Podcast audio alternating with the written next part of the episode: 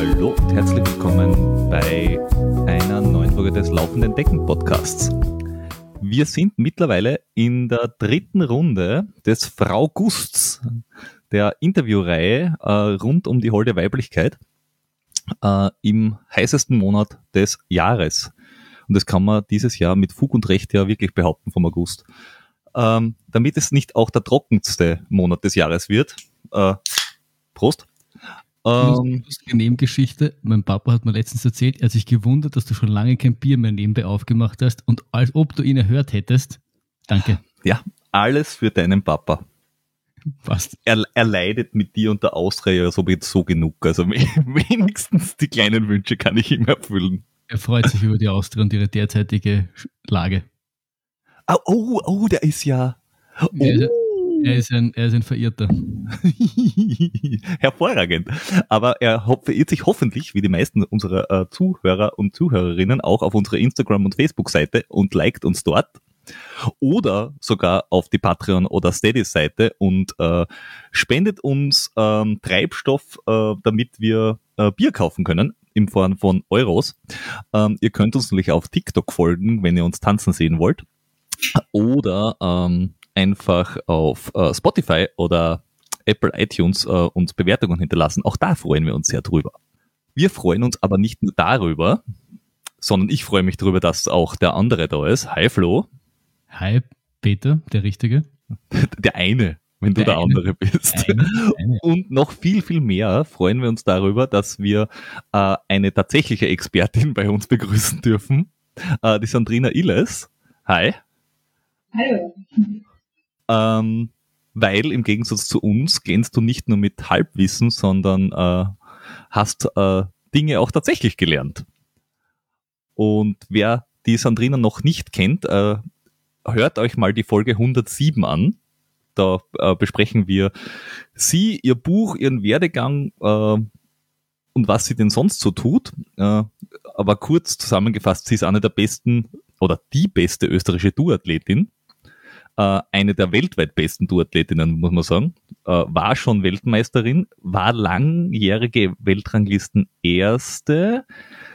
Das aktuelle Ranking habe ich mir angesehen und da also meiner Lesart nach bist du Zehnte, aber die Seite ist so komisch, dass ich das jetzt nicht mit Sicherheit sagen kann und will.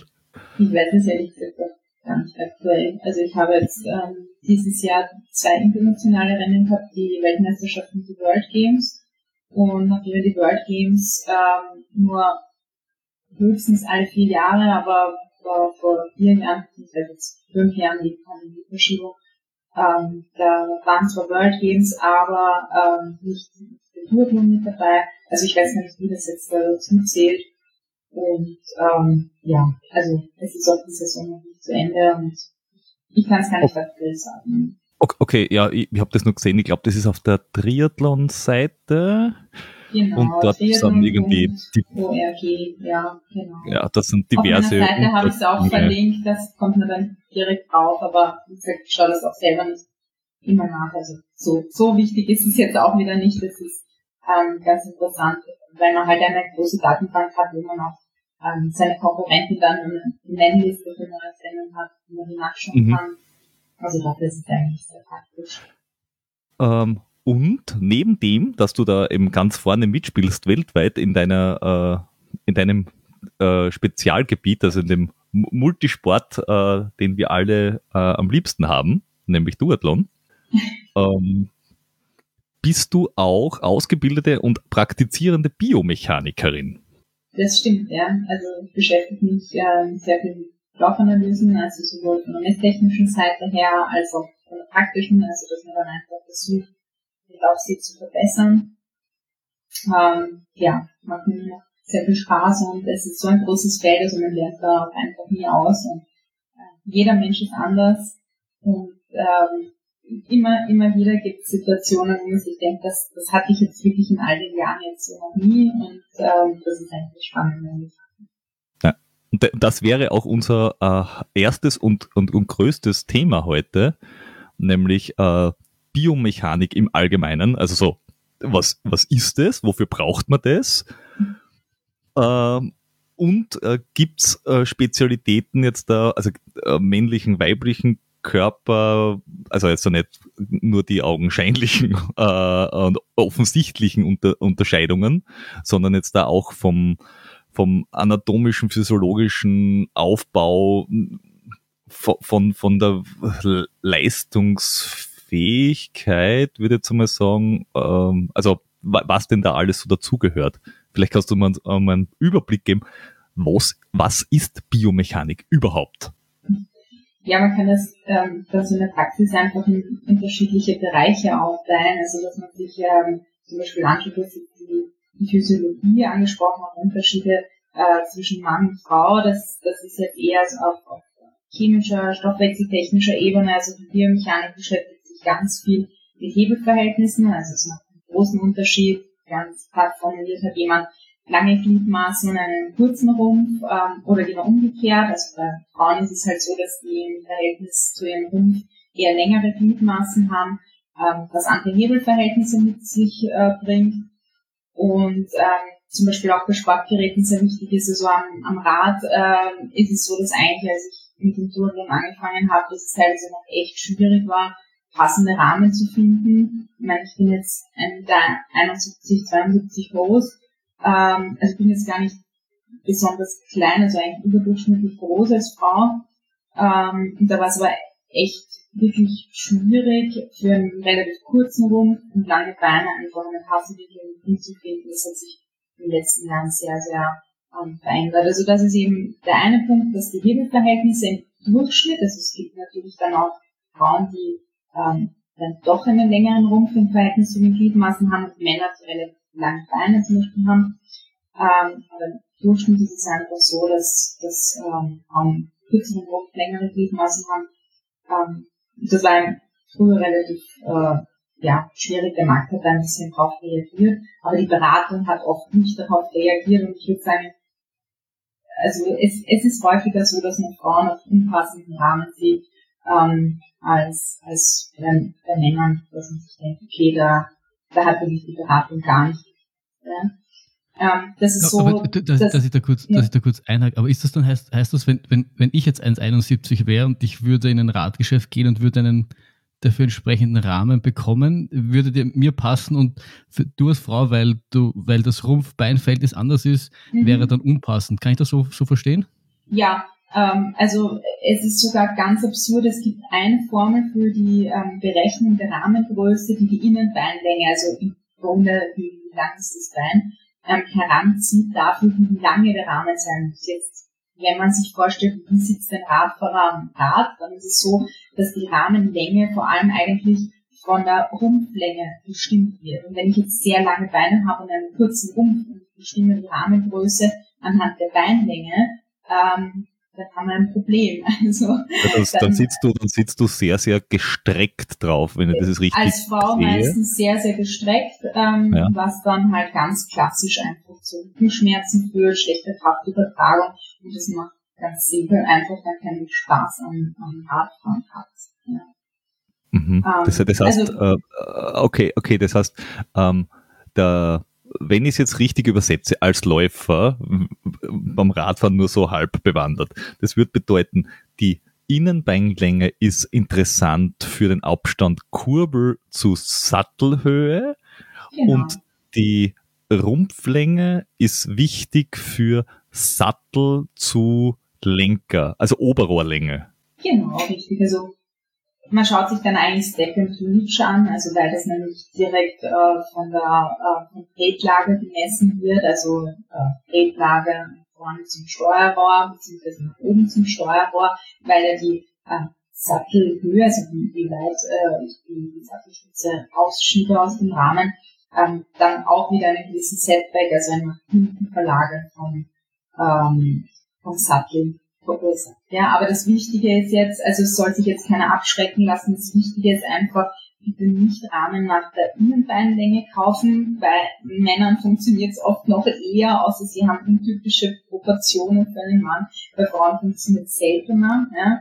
Ähm, man braucht da jetzt nicht auch einen eigenen Damenrahmen. Die sind halt meistens preis-leistungstechnisch auch ein bisschen ähm, schlechter. Und, und Radl fahren Damensattel, wo beide Beine auf einer Seite sind. das gute alte Doppelpedal.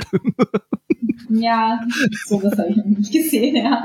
Aber ähm, also ich, ich war, also ich will jetzt gar nicht sagen, Herrenrahmen sind einfach Unisex-Rahmen ähm, aber man muss sich halt wirklich die passende Größe raussuchen. Und ähm, leider ist es so, dass die Beratung da ganz oft noch überhaupt keine Rücksicht nimmt und eben der Bereich Biomechanik da auch ähm, bei der Beratung anscheinend nicht, nicht so ähm, nicht so beachtet wird und dann eher der leichtere Weg gegangen wird, dass man sagt, okay, wir haben dann halt, weil es eine Dame ist, haben wir halt einfach ein, einen, äh, einen Damenrahmen, ein Damenmodell und dann wird es halt schon passen. Ja, aber das, das, das hört man ja öfters, glaube ich, dass die, die, die Forschung oder das, was dass es ist auf, auf, Männern geforscht wird und dann auf Frauen quasi eins zu eins umgelegt wird. Das ist irgendwie, das höre ich jetzt da auch so ein bisschen raus. Meine, wie du sagst, das ist manchmal auch für Männer nicht optimal, aber da ist quasi, da, da, da wischt sie meist noch eh richtig und die Frauen fliegen da halt dann irgendwie durchs, durchs Raster, oder? Naja, bei, bei, bei Männern wird das Ganze halt einmal hochgezogen so wie man das kennt, und da wird, da, da wird man geformt in den ersten paar Tagen der Welterschaffung und dann werden halt die 6% äh, Rippe rausgerissen und daraus wird dann die Frau baut. Also das, das hat schon alles seine theologischen Grundlagen irgendwo. Wissenschaftlich eher nicht so. Ja, ich, ich bin da eher auf der Seite der Naturwissenschaft und kann mit äh, Glauben wenig anfangen. Also in der Wissenschaft gibt es die Hypothesen, wo man sagt, die überprüft man. Ähm, Hypothese gegen Hypothese. Mit dem Glauben habe ich es da nicht so. Manches ist natürlich einfach auch Erfahrung, das kann man jetzt nicht auf, auf äh, genau dann wirklich äh, belegen alles. Ja. Ähm, was man halt schon noch sagen muss, es, es ist einfach ein marktwirtschaftliches System. Also wenn ähm, große Käuferschicht äh, aus der männlichen Hälfte der Bevölkerung kommt, dann ähm, wird auch hauptsächlich für Männer ähm, produziert und, und entwickelt. Das ist jetzt per se noch nicht verwerflich. Ähm, was ich halt schade finde, wenn es Beratung gibt, dann sollte halt doch darauf Rücksicht genommen werden, dass immer mehr Frauen auch äh, sich Fahrräder kaufen und das natürlich das, äh, extrem abschreckend ist, wenn ich viel Geld ausgebe für ein Fahrrad und man macht sich keinen Spaß, weil ich aufgrund ähm, falschen Rahmenbedingungen dann eben zum Beispiel Schmerzen bekomme. Und ähm, ich meine, meine ersten Fahrräder waren alle zu groß und da bin ich wirklich nicht alleine damit. Und es ist jetzt doch auch noch so, wenn ich irgendwo ähm, ein, auch, auch ohne dass ich Beratung möchte, aber ich habe irgendwo ein Bild gepostet und dann sicher einige, die schreiben, ja, aber das ist doch von der Einstellung ganz falsch, wo ich nicht einmal oben sitze auf diesem Rad. Ähm, weil es einfach so ist, dass meine Anthropometrie anders aussieht als von einem durchschnittlichen Mann und deshalb auch äh, dieses Fahrrad dann von der Einstellung her erstmal vielleicht auffällig aussieht. Ja? Wenn man mich dann oben sitzen sieht, dann sieht man wahrscheinlich, okay, ist halt eine sportliche Geometrie, aber das passt zusammen. Mhm. Also, also, was ich im Hinterkopf habe, das hat jetzt damit Rad, ich weiß nicht, ob es auf Rad auch umlegbar ist, aber ich glaube, zu äh, so allgemeiner Sportforschung, das ist sehr wusa wusa und man möge mich nicht auf das Wort festlegen, aber ist der äh, Anteil der Papers, die es zu frauenspezifischen Dingen gibt, kleiner zehn Prozent. Also es gibt ja. einige Unisex-Dinge, wo es einfach, sagen wir mal, wurscht ist, aber wenn äh, speziell auf was geforscht wird, dann sind es eher äh, männliche Probanden, als, als dass es äh, wirklich auf, auf, auf äh, weibliche Dinge losgeht? Also in der Wissenschaft ist halt vor allem bei ähm, Längsschnittstudien, also wenn man sich ähm, eine, eine Sache über eine längere Zeit ansieht oder irgendeine Intervention und die Wirkung davon ansieht, ähm, ist halt das Problem, dass ich bei Frauen immer diese Schwankungen ähm, dem Zyklus mit dabei habe und dass das auch bei vielen biomechanischen Fragestellungen durchaus Einfluss haben kann ähm, weil zum Beispiel die Bindegewebsfestigkeit, also wir haben jetzt vorher viel über Anthropometrie, also Hebelverhältnisse gesprochen, aber es kommt dann auch noch dazu, ähm, wie stabil sind meine Gelenke zum Beispiel durch ähm, das Bindegewebe, die faszialen Strukturen. Ähm, und das ist halt bei einem Mann auch bis zu einem gewissen Grad trainierbar. Ähm, also es entwickelt sich über das Leben, aber es ist einfach nicht in den starken hormonellen äh, Schwankungen unterworfen, wie das bei Frauen ist.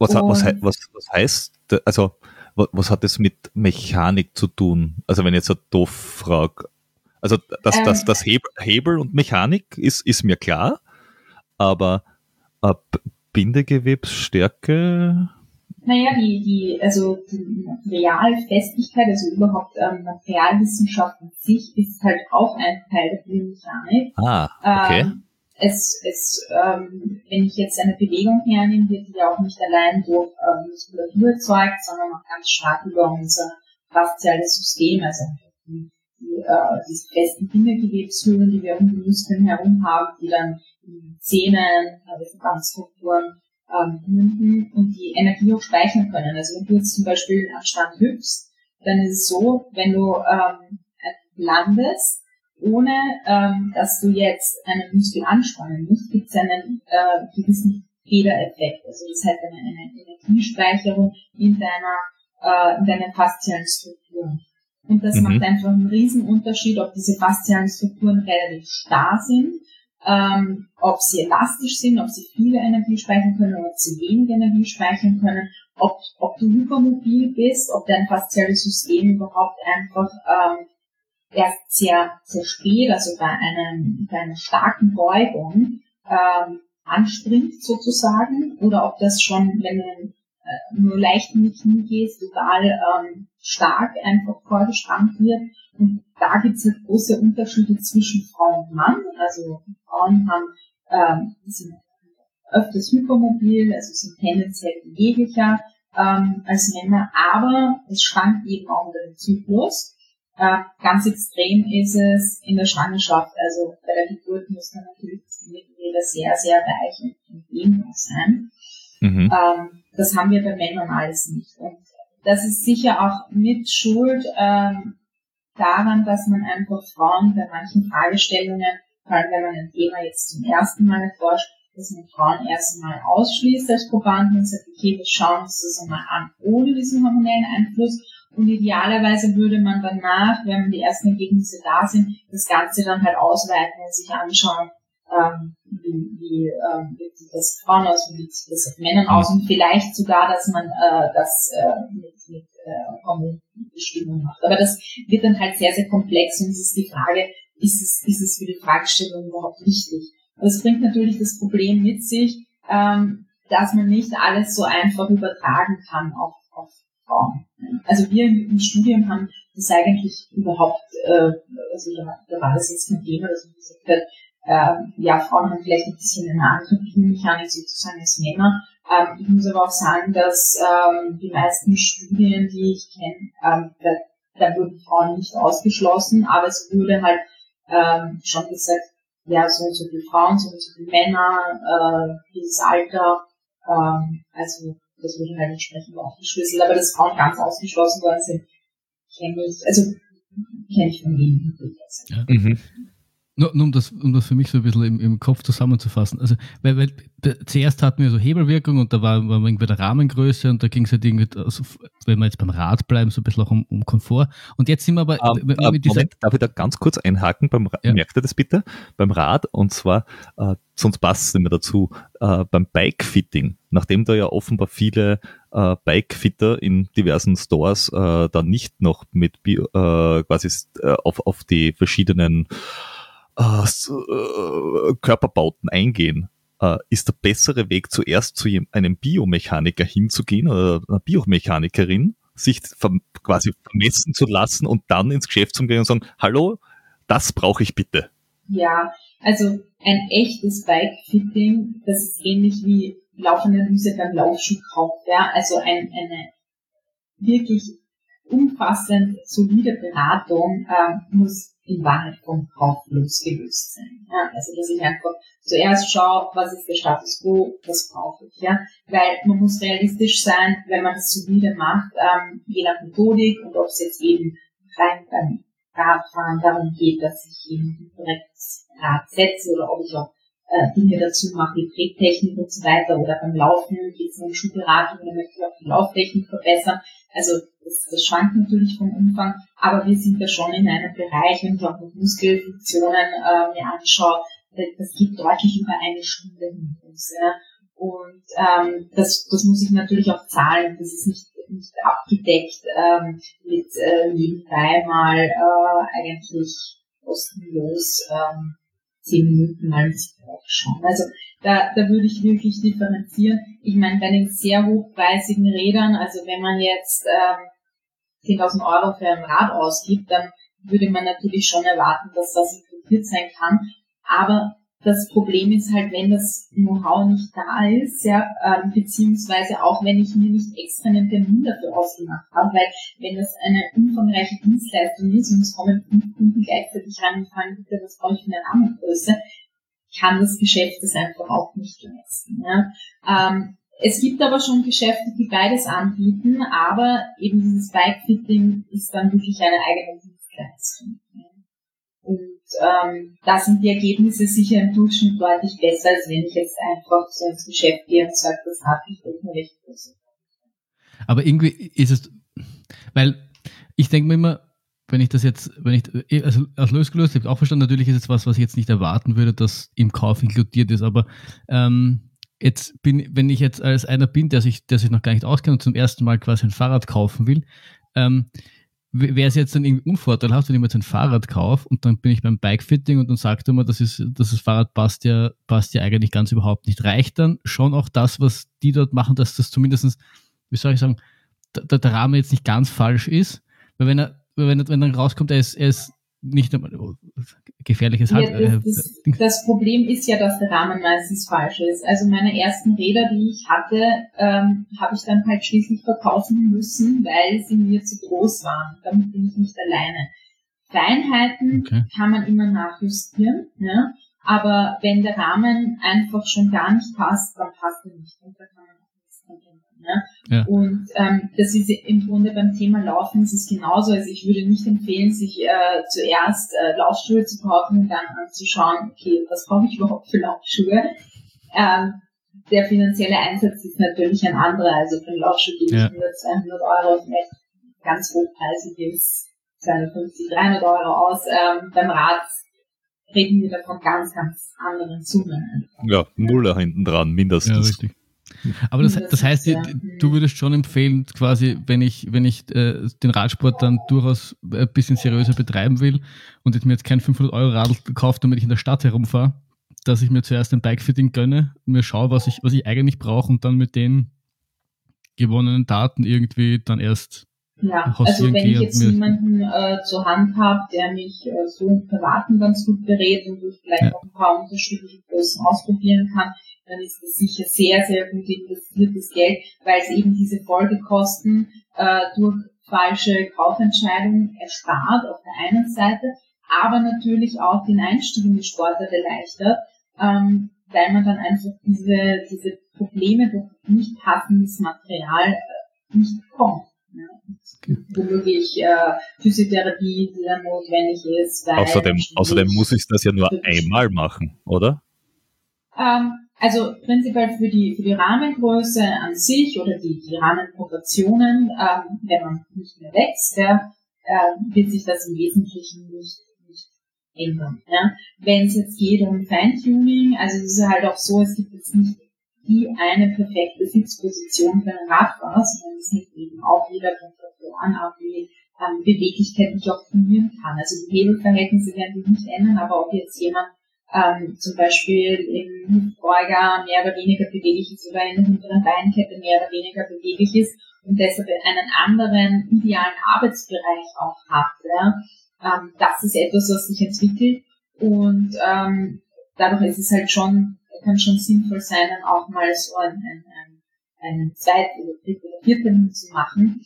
Ähm, mhm. Wobei man da in diesem Bereich dann auch natürlich viel selbst experimentieren kann. Ja, also es ist immer die Frage, wie, was traue ich mir selber zu? Ja.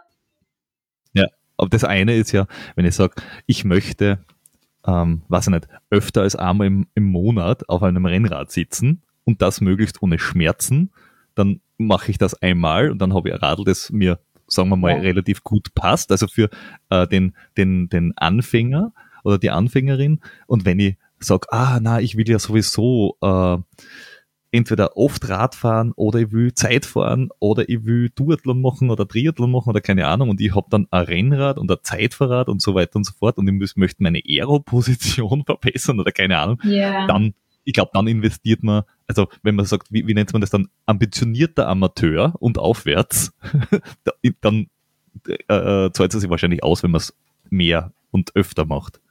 Ja, es sei denn, man hat sich da selber schon, schon ähm, sehr einfach rein äh, und, und äh, also das ist jetzt, das Bikefitting würde ich sagen, ist durchaus etwas, ähm, was man mit ein bisschen Versuch, Irrtum und, und Experimentieren ganz gut auch selber für sich rausfinden kann, sofern eben grundsätzlich mal der Rahmen nicht äh, arg zu groß oder, oder arg zu klein ist. Also zu klein kriegt man immer noch leichter hin, als wenn er wirklich einfach äh, zu lange ist. Ja.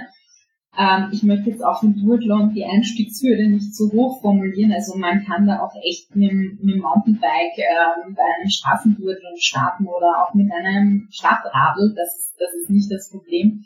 Aber ich finde es halt sehr, sehr schade und das ist, ist auch beim Laufen genau dasselbe, wenn jemand eigentlich gerne ähm, den Sport ausüben möchte, eigentlich Spaß dran hätte, aber es gibt dann das Skill. Und ähm, bei der Sitzposition am Rad ist es halt äh, typischerweise der Rücken, Iliosakralgelenk, das Knie, ähm, verspannte Handgelenke, ja, also Dinge, wo man sich vielleicht am Anfang noch denkt, naja, es ist nur Gewöhnung ans Sportgerät, das kann natürlich am Anfang auch sein, Kopf, Nacken, Schulter, Armbereich, ähm, aber ich sage mal, Knie und Rücken ist eher dann eine Frage der Sitzposition, ja. oder auch der Tretflächen. das ist nicht. Ja, ja ich glaube, ich glaub, es ist wichtig dazu zu sagen, dass, das, dass wir da durchaus auch von ambitioniert und irgendwie Optimalfall und so reden. Das heißt ja nicht, dass man es dass man's, äh, anders, anders nicht auch machen kann. Aber was mich dann eben auch noch, weil jetzt haben wir gesagt, äh, davor irgendwie Rahmengröße feststellen ist, ist, ist schon, schon sehr wichtig. Und jetzt äh, kriege ich dann mein Rad. Und zumindest was ich so mitbekomme, gerade aus der Triathlon-Welt, ist halt das, wie, wie ist dann das Sattel, äh, äh, der, der ja. Winkel und, und das ist das, was du dann als Feintuning bezeichnest hast, was man, wo man alleine experimentieren kann, wo man, wenn man will, aber auch nochmal gehen kann, oder? Ja, durchaus. Genau. Okay. Okay. Äh, Flo, du wolltest vorher noch was ganz anderes, äh, weg vom Bike-Fitting, da ist es, glaube ich, darum gegangen. Das eine Mhm. ist halt die, die Mechanik im Sinne von, von äh, Proportionen zueinander, Genau, also genau. von, Und von das- Körperteilen und das andere ist Das halt andere, äh, weil da haben wir über die Festigkeit und so gesprochen. Und das, das ist dann, weil es mich nur interessiert hat, generell, was man da dann quasi genau bestimmen oder erforschen will. Ich weiß nicht, wie ich sagen soll. Aber da geht es dann vor allem um den, den, den, den, den, den Output, den ich generiere, oder? Das, wie, wie quasi, wie, wie, wie, wie schnell kann ich, kann ich, wie viel Power kann ich am Fahrrad erzeugen oder wie schnell kann ich dann laufen? sozusagen. Ja, ähm, wobei ähm, das ist ganz, ganz viel Genetik. Also das ist in einem gewissen Bereich trainierbar, ähm, aber es ist ganz viel genetisch äh, festgelegt und da haben wir relativ groß, große Unterschiede zwischen Männern und Frauen. Also ähm, Frauen neigen einfach mehr zur Überbeweglichkeit als Männer. Das heißt nicht zwingend, dass sie in allen Bereichen, in, in allen Gelenken auch genügend Beweglichkeit haben. Also ich kann einerseits vom Bindegewebe her hypermobil sein, also zu beweglich sein, ähm, und auf der anderen Seite aber trotzdem Verkürzungen, also vielleicht einen so hohen Muskeltonus in gewissen Bereichen haben. Ganz klassisch ist das hintere Beinkette, also gerade ähm, hintere Oberschenkel, teilweise auch im Gesäß und am Rücken, einfach vom Hinsitzen. Okay, Ähm, das heißt, das, das, also- das, Problem hab also das eine wäre jetzt da zum Beispiel, äh, das, äh, wenn man den, den, den, die Handfläche auf dem Tisch äh, mhm. Äh, aufstützt und, dann diesen schaut, 90 wie, Grad Winkel bekommt zum Beispiel. Ja, Genau, das ist oder eine, mehr. Ein, so ein, ein Test, ja, das wäre ein Ja. Test.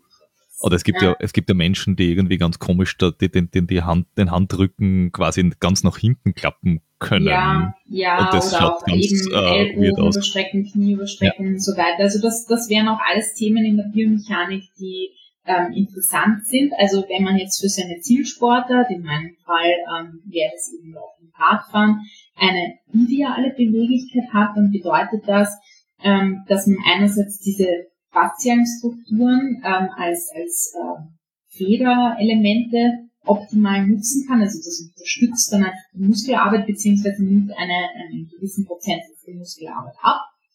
Ähm, ich habe auf der anderen Seite aber nicht die erhöhte Verletzungsanfälligkeit durch entweder Überbeweglichkeit, was zu einer instabilen Beinachse zum Beispiel führt, ja. Mhm.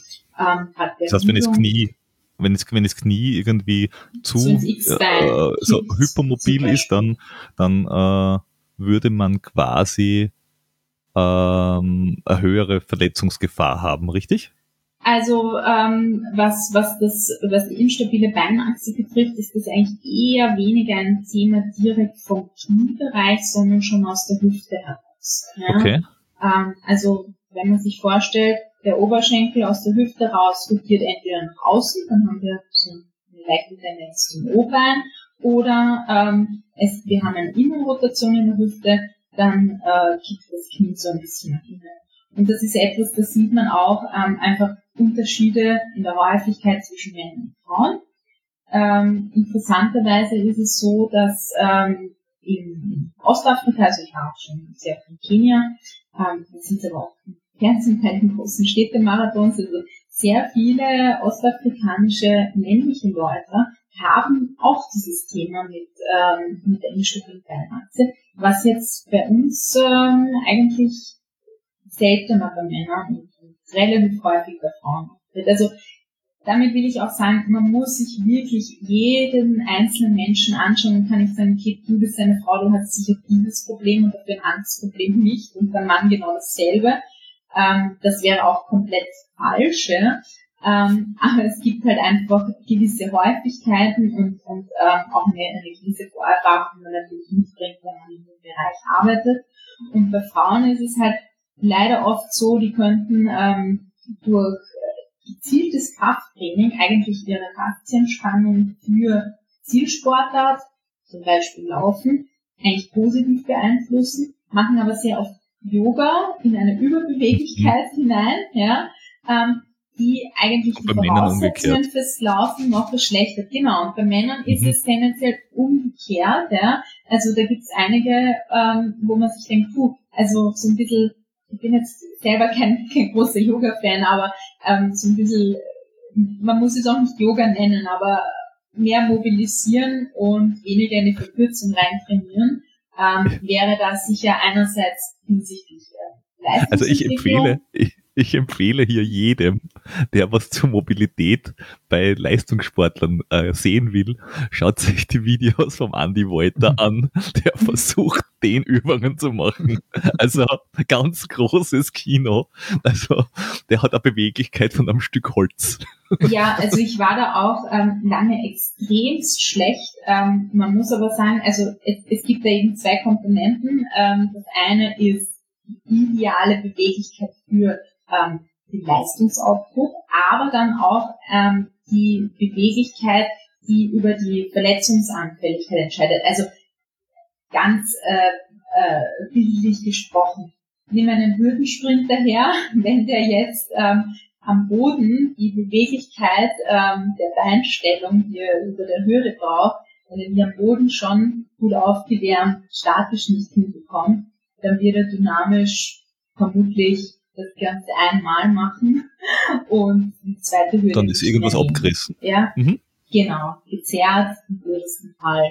Aber es muss, aber es muss ja. ja auch eine gewisse Steifigkeit haben. Das heißt, genau. ein, ein, super, super mobiler äh, genau. Straßenläufer macht ja gar keinen Sinn, weil der hat dann ein ganz anderes Problem, weil die, weil die, weil, weil ihm dann die Faszien und so das nicht unterstützen und nicht quasi seine genau. eingebaute Carbonplatte sind. Genau, richtig. Der Bounce-Effekt ja. fehlt. Genau. Genau. Also ähm, deshalb sage ich eben, also die, man muss sich anschauen, was will ich mit meinem Körper machen. Das kann sein, einfach im Alter schmerzfrei sein. Das kann sein, bei einem bestimmten äh, Sport besonders gut werden.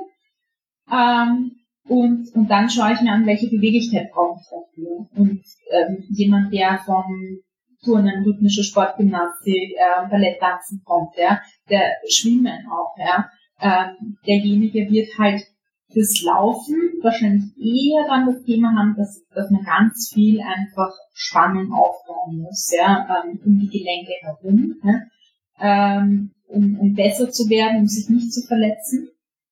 Das wäre dann auch das, was bei vielen Frauen halt wichtig ist, eben aufgrund mhm. dieser Neigung zur, zur Überbeweglichkeit. Aber trotzdem darf man nicht vergessen, gezielt die Bereiche einfach zu mobilisieren, die ja trotzdem zur Verkürzung neigen. Also ich bin selber ein relativ gutes Beispiel. Also ich bin in Gelenken einfach genetisch relativ hypermobil. Ich kann problemlos meinen äh, Daumen zum, zum Unterarm drücken. Ja?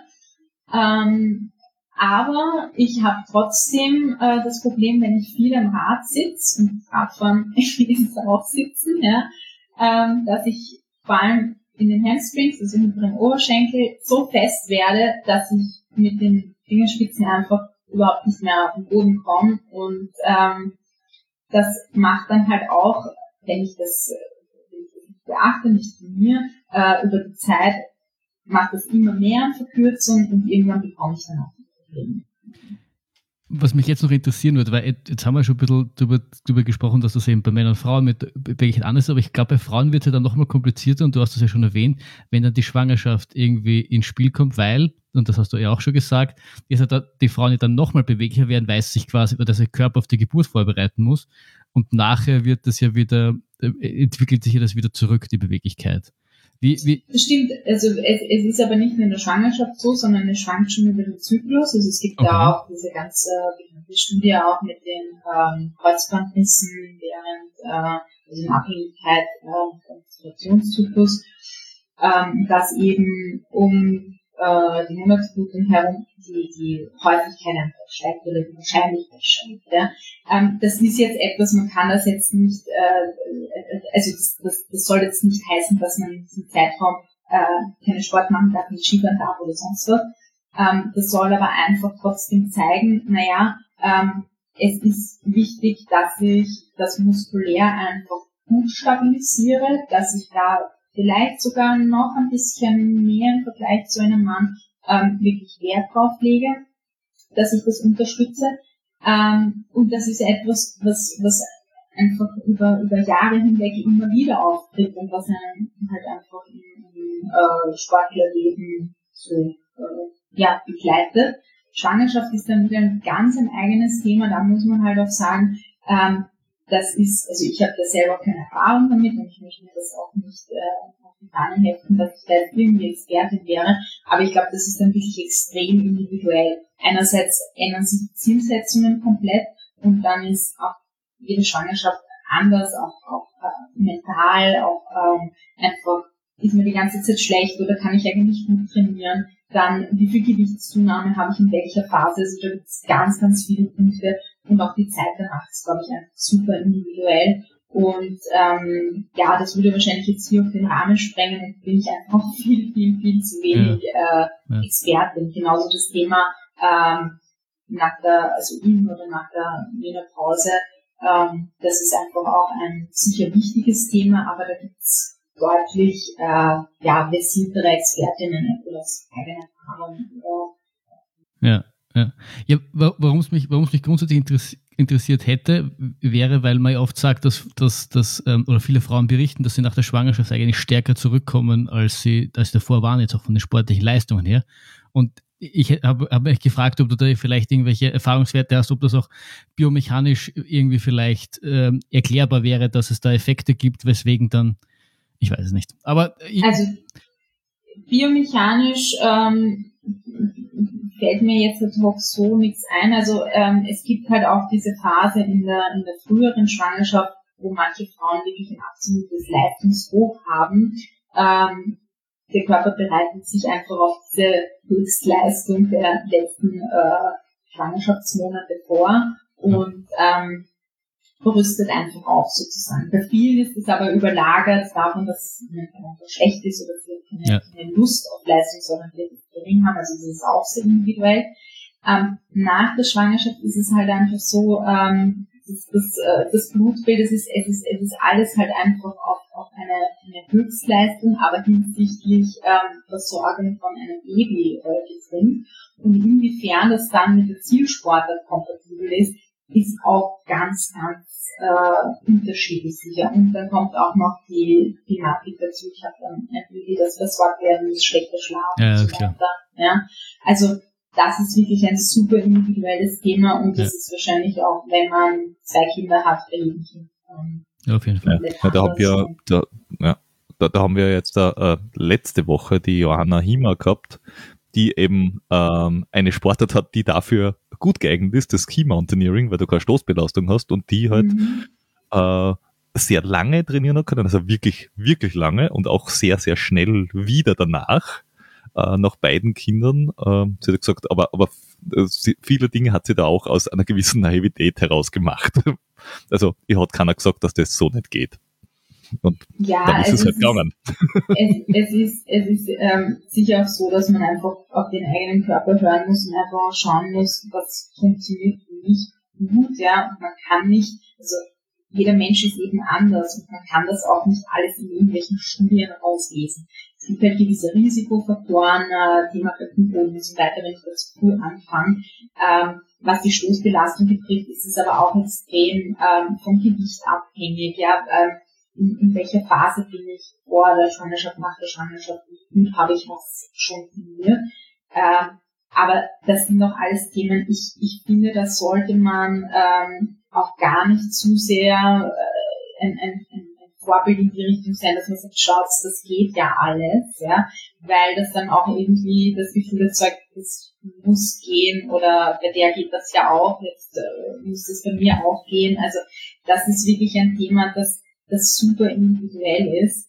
Ähm, ja. Das, ja, also dass, da, dass man da nicht so das Problem, auch, auch dass man nicht so in das Problem kommt, äh, wie, oh, das äh, Supermodel XY hat schon vier Wochen nach der Geburt das Gewicht ja. von vorher gehabt. Das müsst ihr auch alle schaffen. Also, okay, aber vielleicht war das erstens nicht ganz so gesund und zweitens, na dann hat's halt, war das halt so, aber ja. Ja, oft ist, oft ist es ja auch nur Photoshop oder ähm, einfach der Winkel, in dem man ein Foto macht. Also das muss man ja generell auch bei Social Media immer beachten dass das nicht alles unbedingt äh, auf dem Foto so wirkt, wie es dann äh, von Angesicht zu Angesicht wirkt. Ja.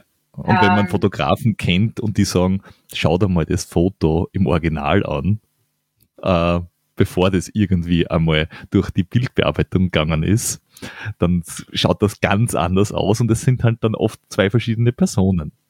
Aber ich, ich habe zu, zu dieser Beweglichkeit noch ähm, ähm, noch, noch eine Frage, gerade wenn es ums, ums, ums Laufen geht. Ähm, weil wenn wir Offroad laufen, dann brauchst du ja gewisse Beweglichkeit, jetzt da gerade in der Hüfte, mhm. wäre es halt hilfreich. Äh, und ist es, ist eine gewisse Beweglichkeit in den Gelenken, also jetzt zum Beispiel in den Fußgelenken, mhm. ähm, eine gewisse Verletzungsprophylaxe?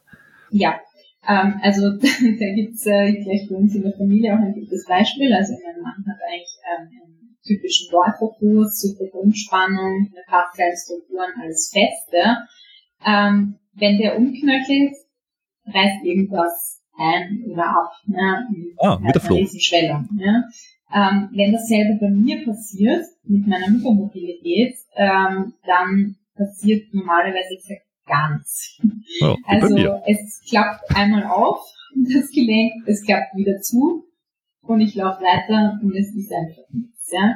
Ähm, das klingt jetzt, klingt jetzt attraktiv, aber es ist natürlich auch hier die, die Physik, also ich meine, irgendwas hat, hat immer eine Belastungsgrenze. Ja, wir, wollen, ja. wir wollen das nicht schmälern wir haben Man kann sich eh nicht aussuchen, es, ja. Also wir haben festgestellt, gar keine es ist bei dir und bei mir ist es attraktiv. Punkt. Ja. Die anderen sind halt nicht attraktiv, kann man nichts machen. Es, es, es ist eh ähm, etwas, was einfach äh, ja von der Natur mitgegeben ist. Also das kann man jetzt eh nicht trainieren. Was man trainieren kann, ist äh, seine Reflexe. Also das ist halt dazu gar nicht kommt. Ja, aber man muss halt sagen, hat das Überknöcheln, es, es gibt beim Geländelaufen halt immer mal Situationen, wo man irgendwas falsch einschätzt oder nicht sieht oder der, der Ast unter einem dann bricht und dann ist doch ein Loch drunter. Also äh, es gibt einfach Situationen, wo man auch mit einem trainierten Fuß äh, einfach in eine relativ blöde Situation kommen kann. Ja? Ähm, ja, Also man, man kann sich nicht aussuchen, aber es ist dann halt äh, vor allem in der Nachbehandlung sehr, sehr wichtig, dass man diese äh, muskuläre Stabilität und vor allem die Reflexe wieder aufbaut. Eigentlich egal, ob man jetzt äh, der hypermobile Typ ist, der da gar nicht so ähm, große Stressreaktion nachher hat, oder ob man wirklich mit so einem halben äh, Fußballer möchte. Ja.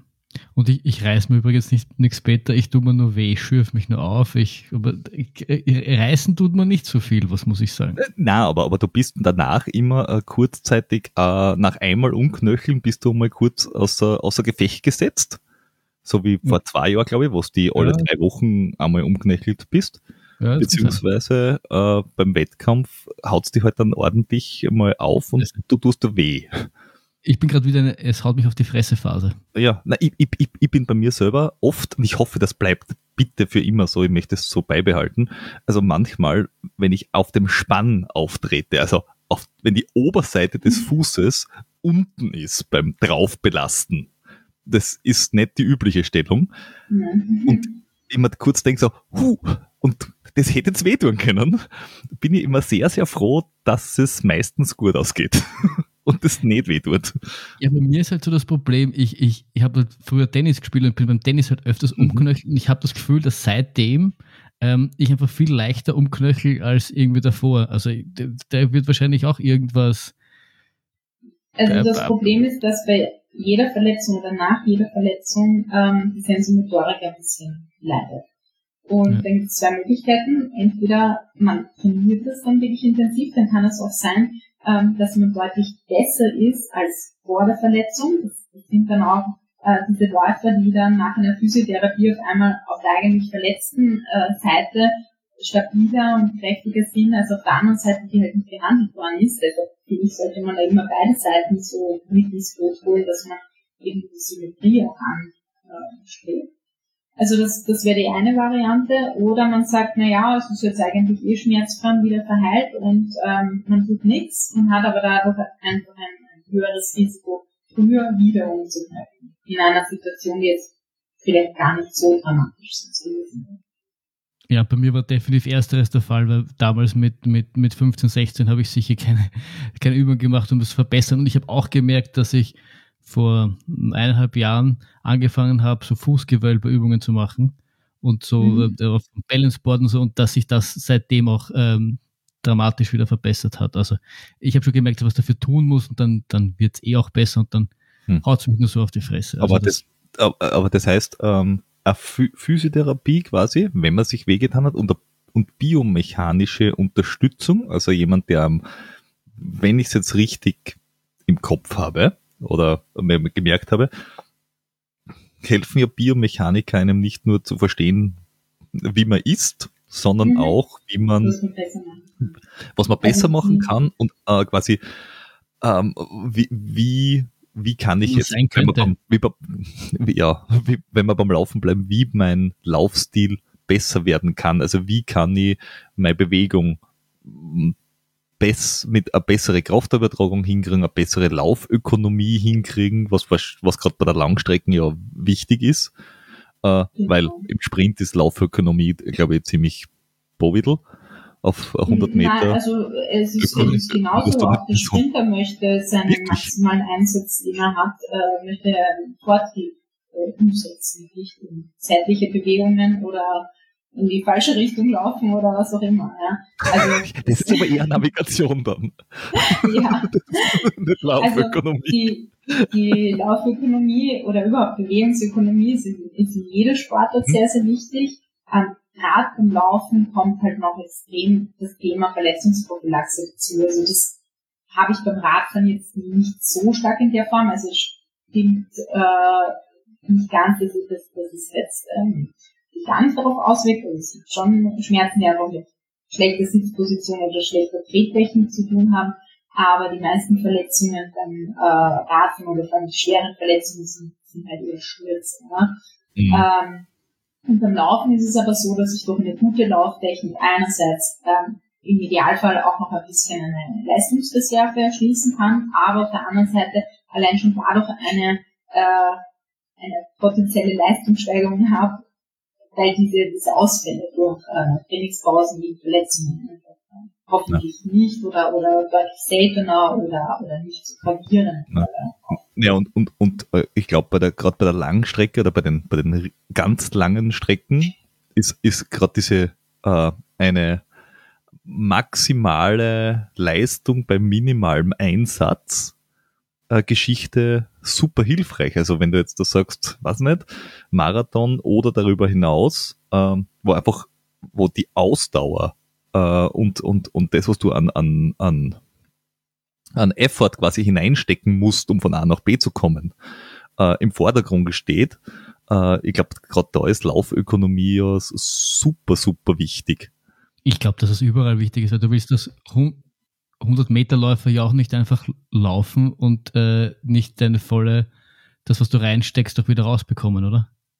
Also ich würde es äh, streckenunabhängig sehen. Also du willst auf jeder Strecke deine äh, dir maximal mögliche Ökonomie äh, mhm. erreichen. Es sind einfach nur die Tempobereiche. Also ein mhm. Sprinter wird halt im Durchschnitt in einem schnelleren Tempo sein als ein Marathonläufer.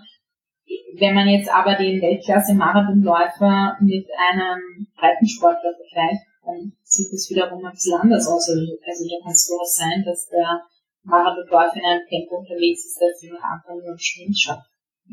Aber die Ökonomie ja. ist überall relevant.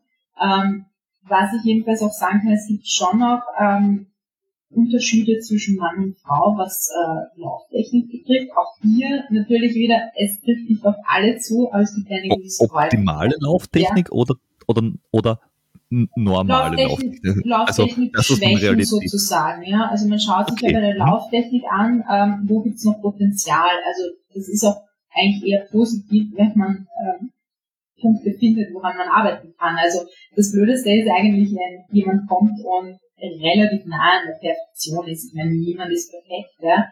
Ähm, jeder hat seine Checkliste, also auch, auch ich ähm, weiß, wenn ich, ich müde werde, muss einfach denken und das immer wieder ein bisschen perfektionieren und verbessern. Aber wenn jemand schon relativ nah am Ideal ist, hat man halt wenig Potenzial einerseits hinsichtlich Leistungssteigerung, aber besonders blöd ist es halt, wenn jemand eine Verletzung hat und die Hoffnung ist, okay, die Verletzung könnte doch vielleicht ähm, besonders durch eine bestimmte, äh, also einen bestimmten Lauftechnikfehler zum Beispiel, äh, mhm. ja, am Laufen gehalten werden. Und wenn man da nichts findet, ist es eigentlich eher, eher blöder, als wenn man was findet, woran man arbeitet.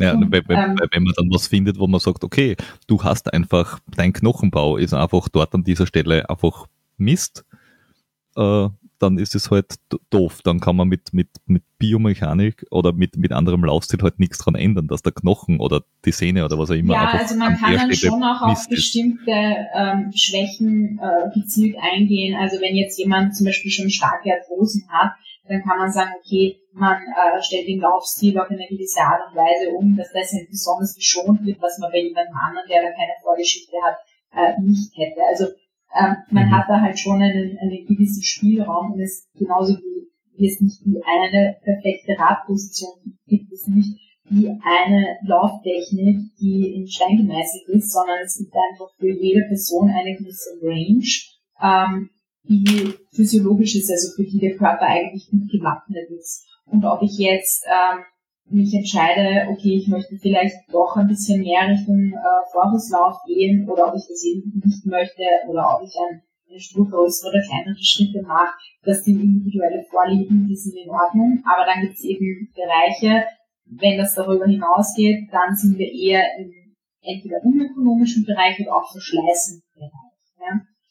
Ja. Ähm, und was halt bei Frauen häufiger vorkommt, wieder aufgrund dieses Bindegewebsthemas und auch weil eben die Gliedmassen ähm, relativ lang sind, ja, also große Hebel äh, mit sich bringen, ist das Thema zeitliche Stabilität, Beinachsenstabilität, also das, das ist schon bei Frauen häufiger ein Thema als bei Männern, dass man das trainiert.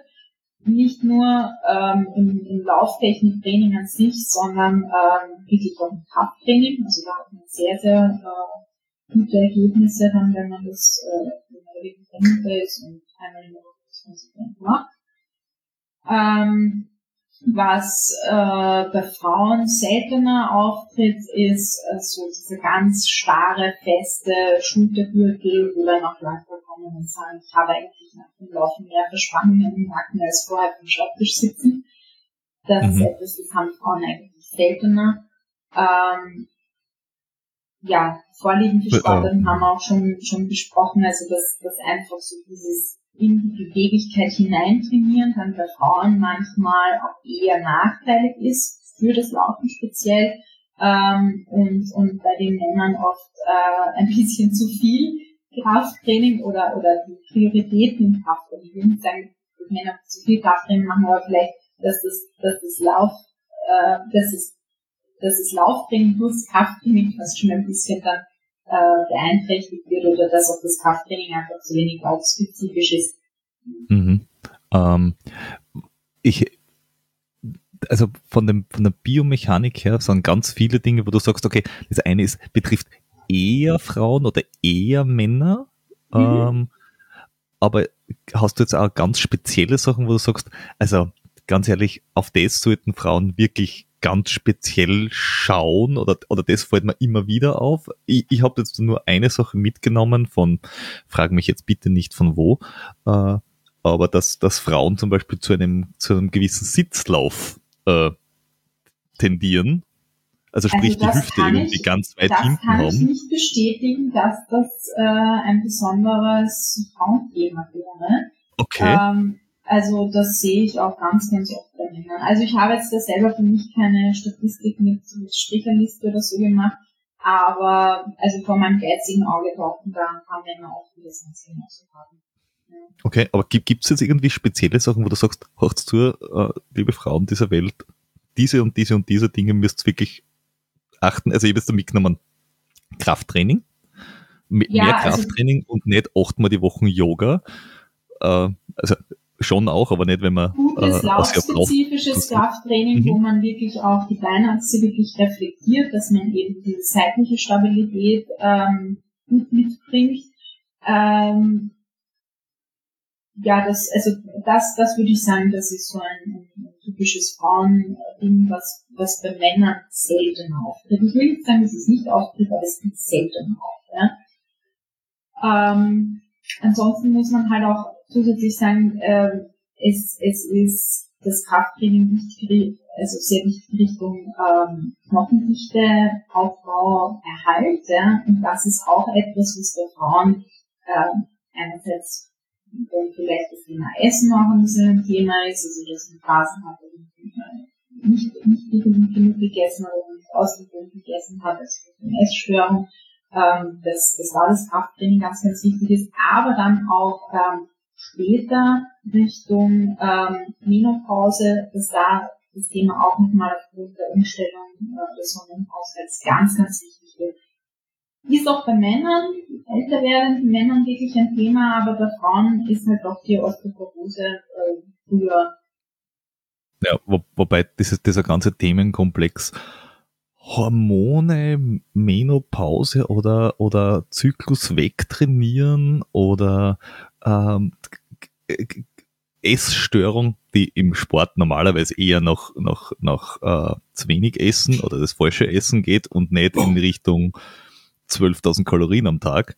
Also da gibt es ja, glaube ich das, ganz das wenige. eine ergibt aber oft das andere. Also man darf nicht vergessen, dass eine Essstörung oft nicht alleine kommt. Das heißt, es ist, äh, es ist ja auch vorwiegend eine psychische Erkrankung und es kann mhm. gut sein, dass äh, aus einem Essverhalten in die eine Richtung ähm, sich das Essverhalten auch in die andere Richtung, ins andere Extrem. Ja, das, also wobei das, das habe ich eigentlich, muss ich zugeben, äh, ähm, bei Läufern und, und Radfahrerinnen äh, weniger oft gesehen als bei diesen, äh, wie nennt man das, äh, Fitness-Menschen, die jetzt davon, von, ja, also gar nicht, ja, ich weiß nicht, ob CrossFit im Speziellen, ja. aber eher so diese, ähm, ich, ha ich hatte mal richtig, richtig viel äh, Gewicht und dann habe ich alles umgestellt und jetzt äh, schaut's her, jetzt habe ich ein Sixpack und zwei Jahre später, wenn die Menschen dann nicht mehr auf Social Media sind, siehst, oh, jetzt hast du kein Sixpack mehr, sondern jetzt kann ich von vorne der Wirbelsäule sehen. Super. Also, also ich meine, es gibt. Es ist, glaube ich, weniger beim Laufen, oder? Ja, es, also ich, man kann in die Leute nicht reinschauen, aber ich kenne es selber ähm, sowohl aus dem Radsport als auch äh, aus, dem, aus der Leichtathletik. Äh, Männer wie Frauen, bei Frauen ist es halt häufiger, die mit dem Thema wirklich ein Problem haben. Was ähm, das auch oft triggert, ist ähm, eine, also ein, ein Wettkampfsystem, das in Gewichtsklassen einfach abgewickelt wird, also weil da halt wirklich diese Zahl steht, also da geht es dann nicht rein nur darum, ähm, kann ich heute schnell laufen, egal welches Gewicht ich habe in Wahrheit, mhm. ja, ob das jetzt ein halbes Kilo mehr oder weniger ist, ist dann halt so, ja. Ähm, bei einer Sportart, wo ich vorher gewogen werde, habe ich halt das Problem, wenn ich dann ein halbes Kilo zu viel habe, habe ich dann ähm, zwar vielleicht dieselbe Leistungsfähigkeit oder noch eine bessere Leistungsfähigkeit, aber ich darf in diese Klasse nicht starten. Ja. ja also bei Judo, Boxen oder so. Ja. ja, damit beginnt das Problem einfach schon, diese, diese extreme Gewichtszentriertheit. Ähm, und, und diese Sportler schütteln das oft ihr ganzes Leben dann nicht mehr so recht ab. Ja. Ähm, ich würde jetzt aber auf gar keinen Fall sagen, dass das ein Thema ist, das im Ausdauersport kein, kein großes Problem ist. Und ich würde auch nicht sagen, dass es nur Frauen betrifft.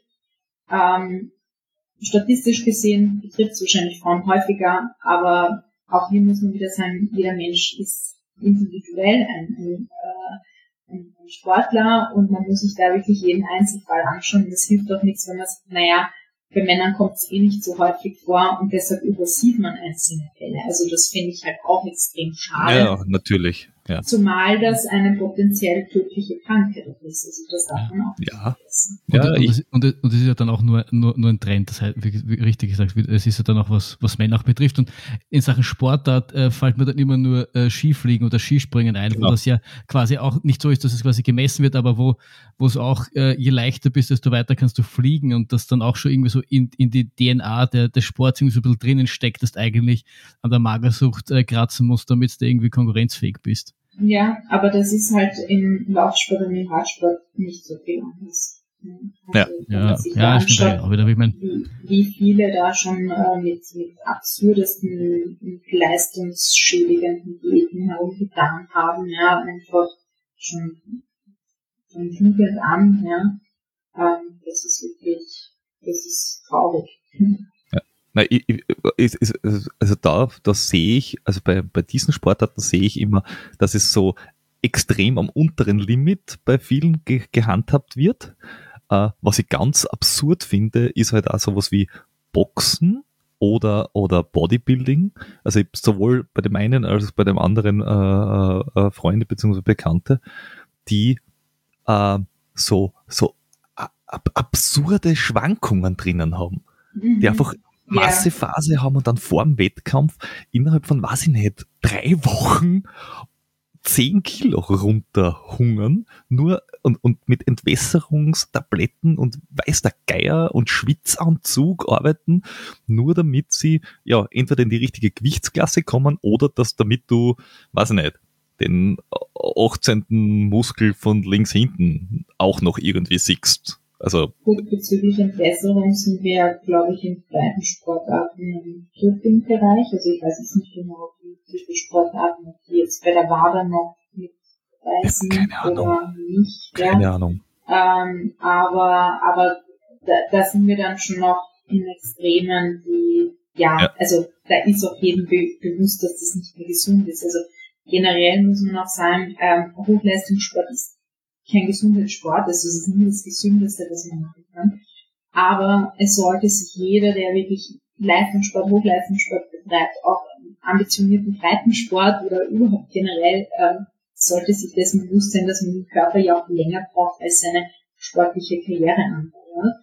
Ja. Ähm, und ich sage mal, man kann auch Hochleistungssport sehr ähm, gesundheitsverträglich mit Tieren machen. Ja, also man kann da auch sicher äh, viele gesundheitlich äh, positive Effekte für später ähm, sich anbringen.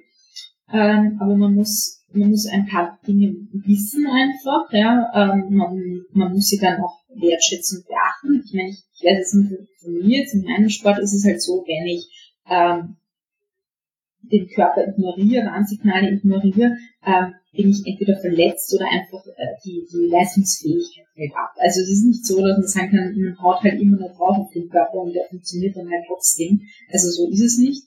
Es gibt natürlich gewisse Dinge, ähm, weiß ich nicht, dass man jetzt im, im Gesicht vielleicht äh, früher durch diesen ganzen oxidativen Stress einfach früher ein bisschen älter aussieht oder wenn man halt einfach viel draußen ist in der Sonne. Ähm, aber das sind halt Dinge, die, die, die sind mir dann nicht so wichtig. Also ich meine, ich mache den Sport ja, weil er mich wirklich erfüllt, weil er mir Freude macht, ähm, weil er mich auch dazu motiviert, an gewissen ähm, ja, gesundheitlichen Defiziten auch zu arbeiten. Also zum Beispiel, ähm, ja, eben im Krafttraining, dann, äh, dass man die Beinlängendifferenz gut ähm, abstützt, sozusagen muskulär, ähm, Wirbelsäule, dass das einfach wirklich alles gut gestützt ist. Und ähm, das sind halt Dinge, da profitiert man für danach halt extrem. Ne? Also man das, das, kann hilft, diesen, das hilft dir dein Leben lang, wenn du, genau, wenn du nicht, nicht schon, das ist so, glaube ich, wie wenn man, wie wenn man Schach spielt, äh, natürlich kann man auch in dieses ähm, Schachbrain hineinkippen und dann komplett von der Realität sich ausklinken. Aber ich glaube, dieses im Kopf fit bleiben, gleich mit dem Körper fit bleiben, das ist ja was, was dann quasi bis, bis zur Bahre irgendwo äh, einen Vorteil bringt. Weil die, die, die Donauinsel Lederhäute, man, erstens schaut der ja nicht jünger aus, weil die schaut mit 30 schon aus wie 55. Aber dafür wissen sie auch nicht, wie sie nabelabwärts ausschauen mehr. Auch schon mit 35. Und ich glaube, das ist das Ungesündeste, was du machen kannst. Ja, aber was ich mich, was ich mich immer frage, ist, ich glaube, also ich stimme schon zu und ich glaube, dass das, das sollte irgendwie für, für 90 Prozent der Sportler sollte das irgendwie, irgendwie gelten, weil, sind wir sich ehrlich, auch, auch, auch gerade Peter und ich, wir betreiben das sicher ambitioniert, aber wir werden nie wirklich was reißen, großartig. Wir werden in, für, für unsere Verhältnisse wahrscheinlich äh, wachsen, aber das war's auch dann schon. Super. Und da dann danke. quasi, ja, ja jetzt, jetzt, heißt, jetzt, heißt ja, jetzt höre ich auf. Trainer absagen, danke. Ja. Podcast Ende. Okay, Christoph, du hast gehört.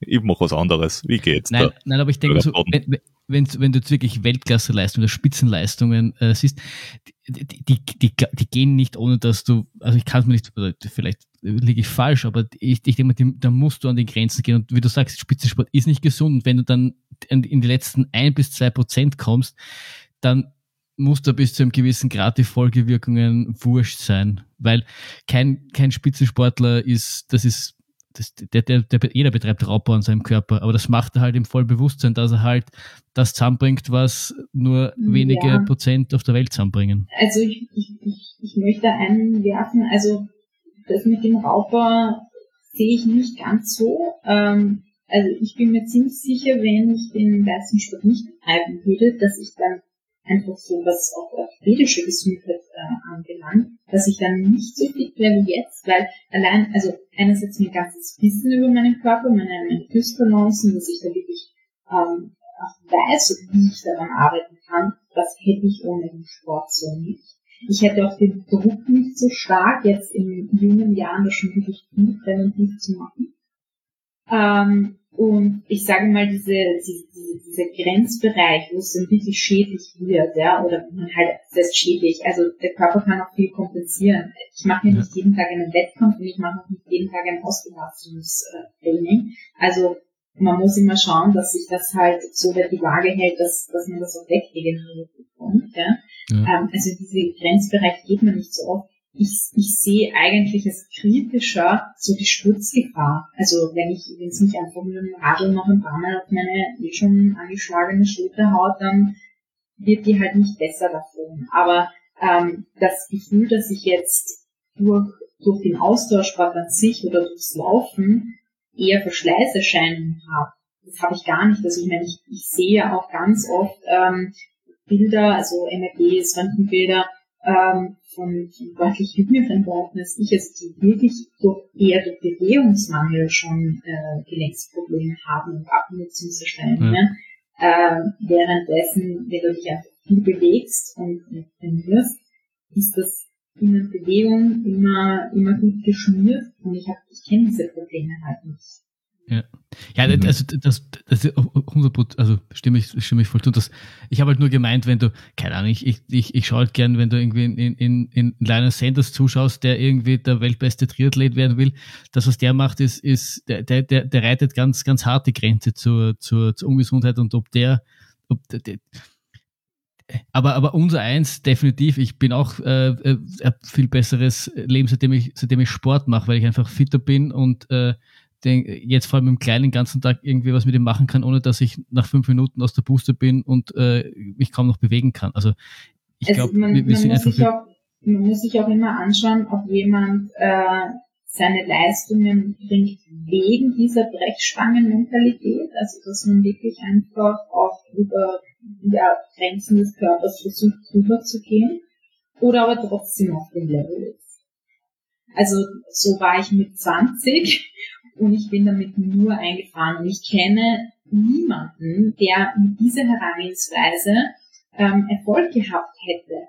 Die, die trotzdem Erfolg haben, die ähm, haben normalerweise einen Trainer, der diese Energie, diese, diese intrinsische Motivation zu schätzen weiß und in sinnvolle Bahnen lenkt. Aber es ist unmöglich, sein genetisches Potenzial auszureizen, wenn man einfach ähm, in Verletzungen rein trainiert, wenn man trainiert ist, wenn man äh, trainiert, wenn man echt krank ist zum Beispiel. Ja? Oder einfach auch zu viele Wettkämpfe auf. Ja, eh, also das so ist auch so ist grundsätzlich auch gar nicht auch gar nicht gemeint. Das siehst ja gerade im, im Ultralaufen, siehst du immer wieder die Typen, die für ein, zwei Jahre ähm, was reißen und irgendwie Rennen gewinnen, dann ein Rennen nach dem anderen machen und dann im Endeffekt ausbrennen, weil es diese mhm. Erfolgswelle einfach ähm, ganz hart geritten sind und dann, ja, dann einfach aus. Der Körper irgendwann sagt dann, äh, hast du gut gemacht, mein Junge, jetzt ist mal Pause. Ein bis 100 Jahre.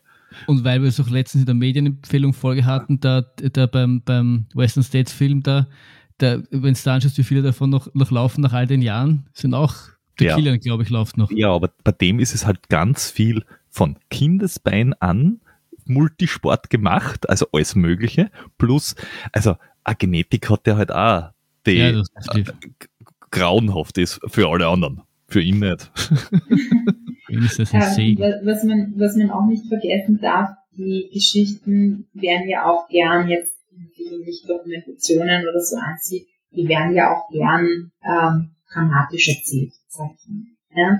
Ähm, also wenn man sich diese Ultraradrennen anschaut, wo man wirklich äh, sagt, die, die Leute haben, die, die, die sitzen am rohen Fleisch sozusagen, da ist keine Haut mehr drüber. Ja? Das ist alles eine grandiose mentale Leistung, aber das ist langfristig, das verheilt und dann ist es gut. Also das, da muss man halt auch sagen, ja, sicher auch diese, diese Schlafmangel und so weiter, das ist alles nicht gesund, aber wie oft macht derjenige das und was sind die positiven Effekte. Und es ist einfach ein Unterschied, ähm, ob ich einen, ich sage jetzt mal so wunden Hintern habe, der sehr lästig ist, ähm, oder ob ich wirklich einen Unfall habe, wo es mich mit 60 km/h gegen eine Wand fetzt. Ja.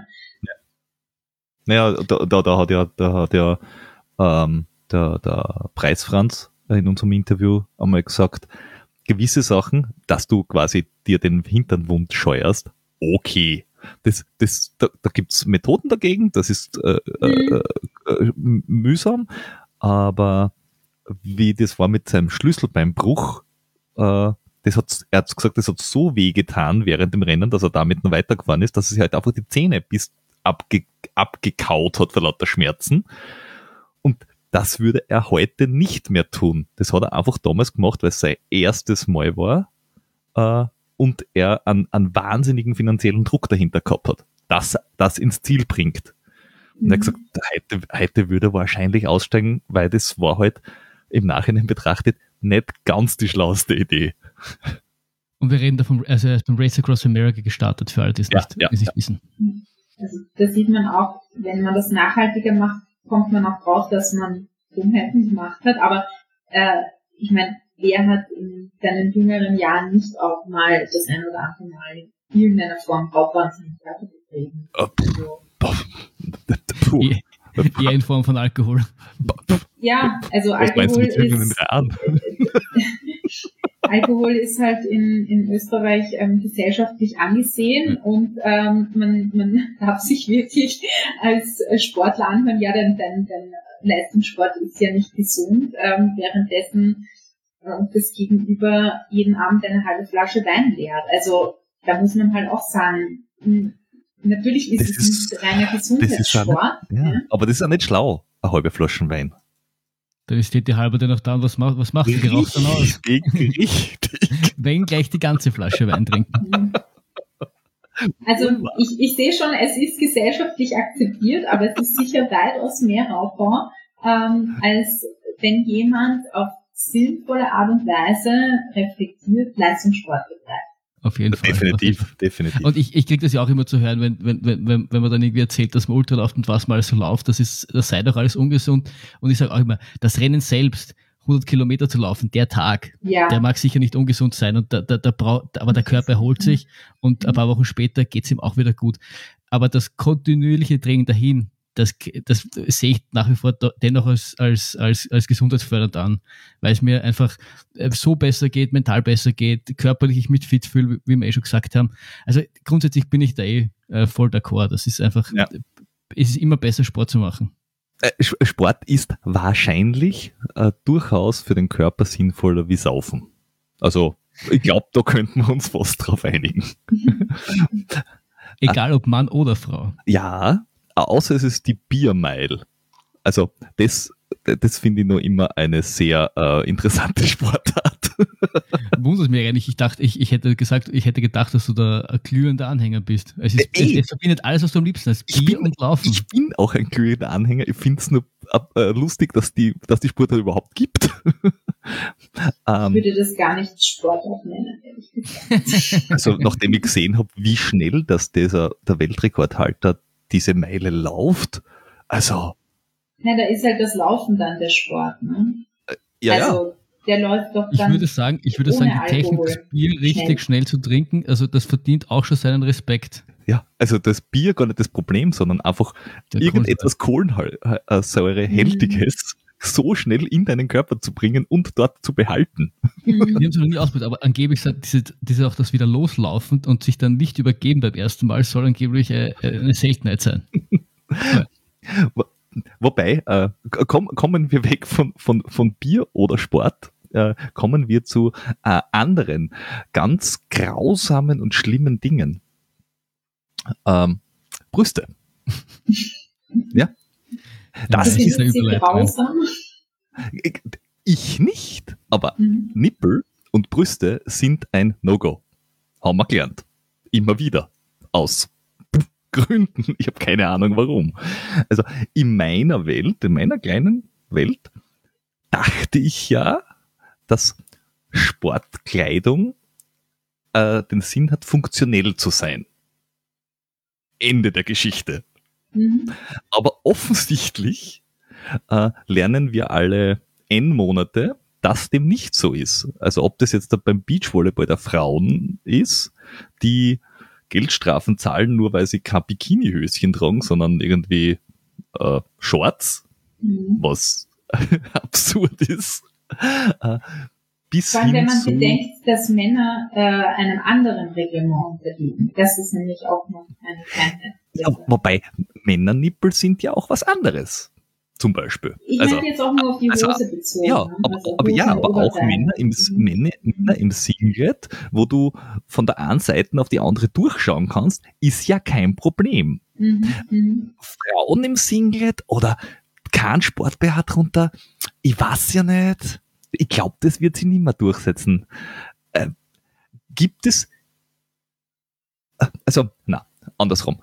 Ich verstehe, dass Sport-BHs eine Funktion haben. Weil ich kann mir einfach nicht vorstellen, dass wenn man jetzt da mehr Oberweite hat und äh, das alles irgendwie äh, bouncy ist, dass das angenehm ist. Das ist wie wenn du, weiß ich nicht, in ich einer hab sagen, Ich habe mir sagen lassen, Männer haben, haben ein ähnliches Problem äh, bei Sporthosen, dass wenn die genau. nur weit sind und keinen Innenteil haben, dass das auch unangenehm werden kann. Ne? Genau, Und das wollte ich als Vergleich bringen. Also wenn du Ja. diese 80er Jahre Fußballhosen nimmst und drunter Mhm. keine Unterhosen tragst und du Mhm. gehst damit einmal 15 Kilometer laufen, go for it und erzähl mir, wie die nächsten zwei Wochen waren. Mhm. Okay. Und das denke ich beim Sport BH auch. Nur, was zum Geier? Also, ich, wer erdreistet sich da überhaupt über die Optik zu diskutieren? Ich meine, ist es immer noch ein Thema? Ist es im Sport oder bei, beim Leistungssport oder im Breitensport ein Thema? Oder sind wir einfach gerade wieder am Weg in Biedermeier?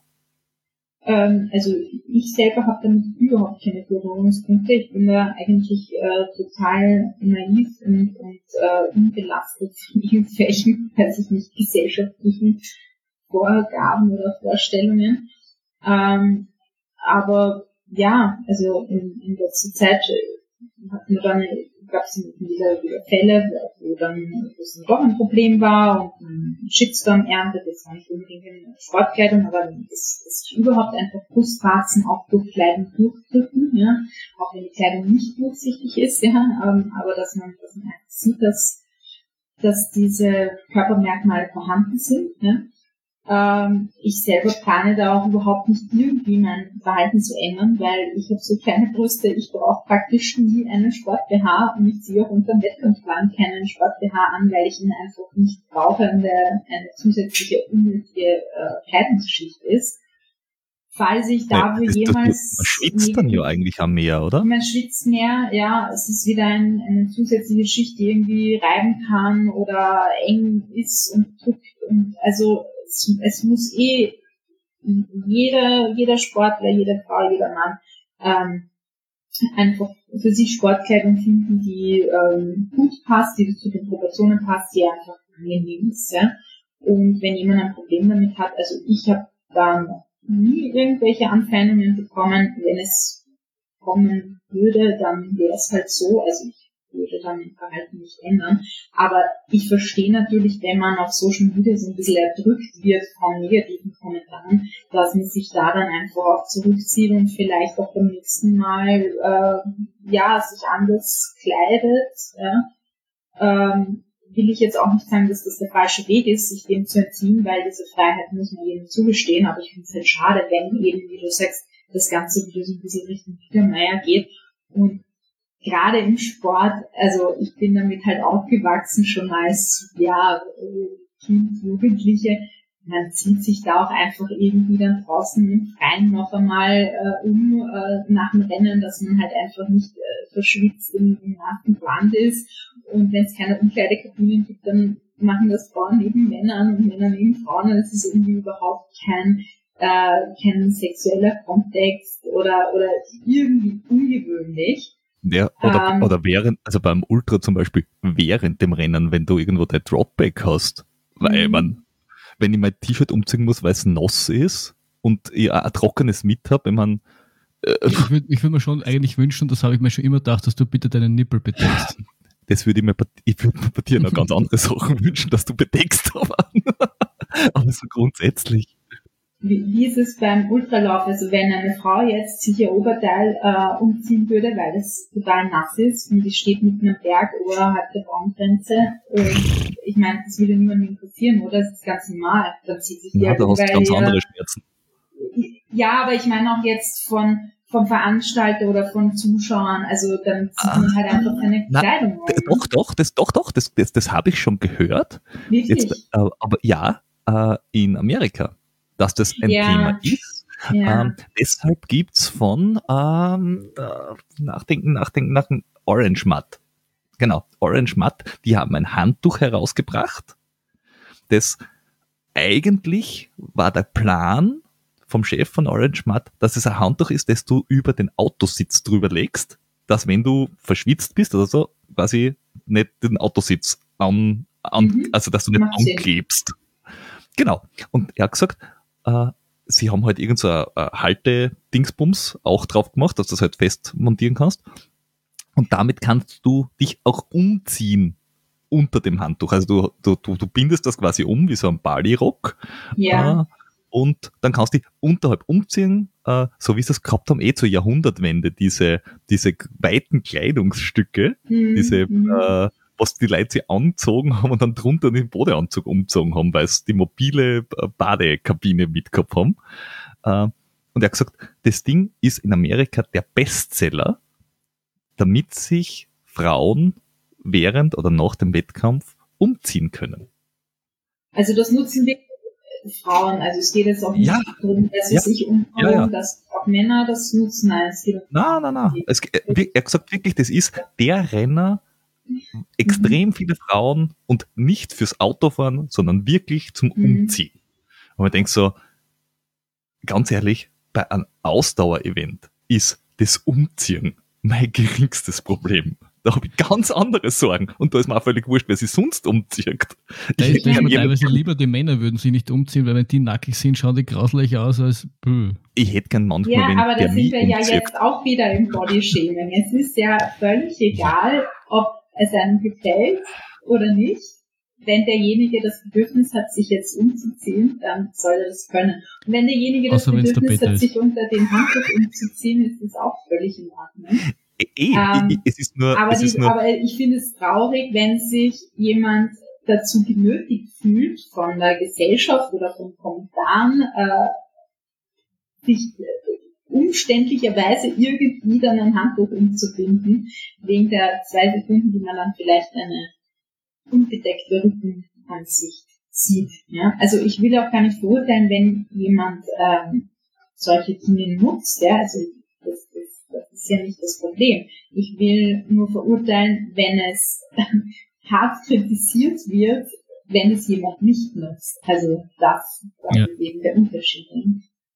Ja, und ich wollte vorher schon sagen, ich habe ich hab, ich hab auf den, auf den, weil du vorher nach dem, nach dem Trailer aufgefragt hast, ich habe da schon auch schon äh, schlimm, also Menschen Schlimmeres sehen, so Leute, die dann äh, neben einem Trail aufs Klo gehen und du, du, du schaust ihnen gerade zu, wie sie aufs Klo gehen. Also da, das, ich finde, das ist einfach, das, das ist Ausdauersport und gerade beim Ultralaufen, da ist Ja. das dann halt irgendwie einfach so und ob es jetzt Männchen oder Weibchen ist, ist doch äh, ziemlich. Ist, Das ist- das ist irgendwann ist der Wald weg und dann ist es halt so. Dann, dann bist du halt irgendwo, das ist kein Busch und du musst trotzdem aufs Klo und dann schauen im Idealfall einfach alle weg. Ja. Ja. Ja.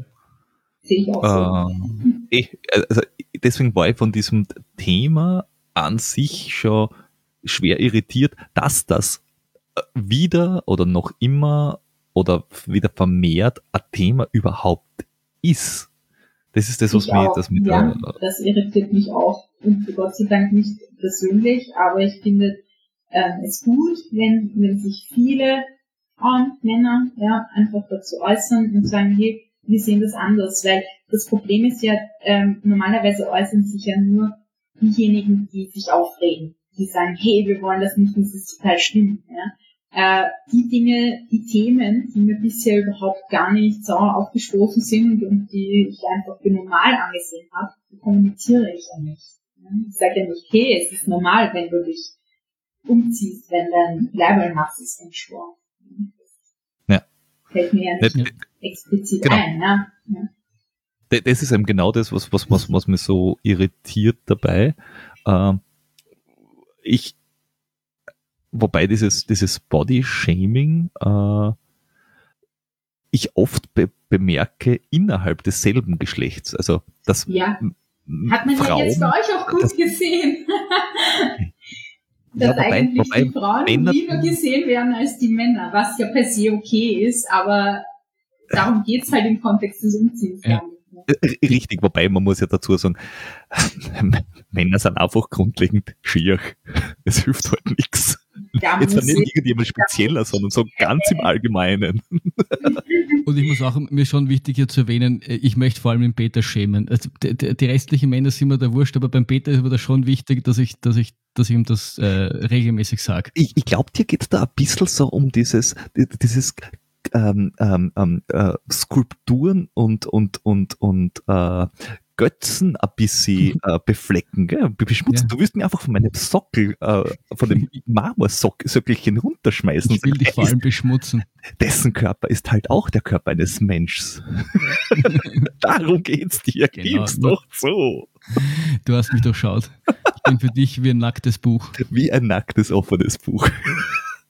äh, na, aber das ist, das ist tatsächlich äh, oft so jetzt auch und, äh, innerhalb, äh, also Frauen zu Frauen, wo einfach Frauen sagen, na, das, das, das, das kann man ja oder das kann Frau ja nicht machen, das geziemt sich nicht. Und man denkt sich so, aha, also pff, Aber fällt euch das ist im nicht Sport wurscht. auf? Ich habe das Gefühl, dass das eigentlich mit den Sportlerinnen nicht so Äh, genau, Äh, ich, ich glaube, innerhalb, also zwischen Sportlern und Sportlerinnen ist es das wenigste Thema. Ähm, eher Zuschauer oder Zuschauerinnen Ja. zu Sportlern oder Nicht-Sportler zu Sportlern, Ja, die einfach sagen, oh, schaut euch das an. Also, wie, also wie die Sport treiben, also ganz ehrlich, das ist so, das kann man ja nicht machen. Also, aber da ist halt auch ganz viel, äh, ja, eigentlich Neid oder, oder, oder auch Traurigkeit, dass man selbst nicht äh, schafft, sich aufzuraffen, Ja. den inneren Schweinehund zu überwinden mit dabei. Und dann kommt halt einfach die Abwertung. Und da kann man es, glaube ich, auch ganz gut, äh, kriegt man ganz gut andere Menschen dazu mit einzustimmen, wenn man sagt, na, schaut euch das an, nur, nur weil sie so eine Figur haben, trauen sie sich da, da halber knockert herumlaufen. Also und bei uns einer würde sich das ja nicht trauen.